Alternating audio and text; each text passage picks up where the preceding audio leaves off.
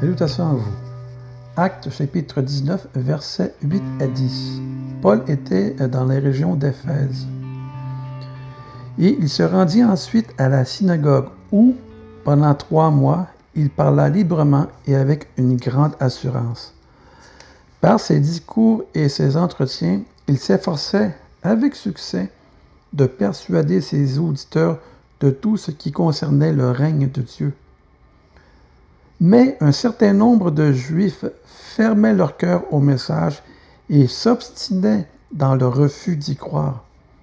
En pleine assemblée, ils se mirent à discréditer la voix du Seigneur par des calomnies et des paroles méprisantes. Alors Paul finit par se séparer d'eux et réunit les disciples à part. Il poursuivit son enseignement tous les jours dans l'école de nommé Tyrannus. Il continua ainsi pendant des années, si bien que tous les habitants de la province d'Asie, tant juifs que grecs, entendirent la parole du Seigneur.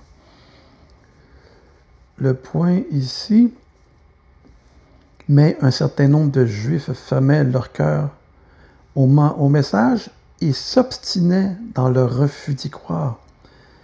On pourrait aussi traduire, mais un bon nombre de gens qui entendent le message ferment leur cœur au message et s'obstinent dans leur refus d'y croire.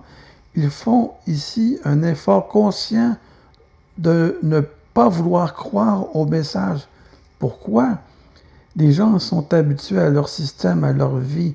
Ils savent que s'ils doivent devenir chrétiens, ils doivent changer leur façon de faire, leur vie.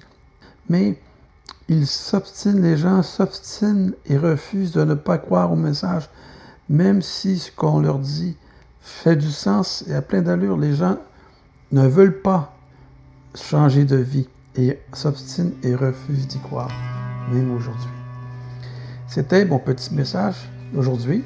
Sur ce, soyez tous bénis et à la prochaine.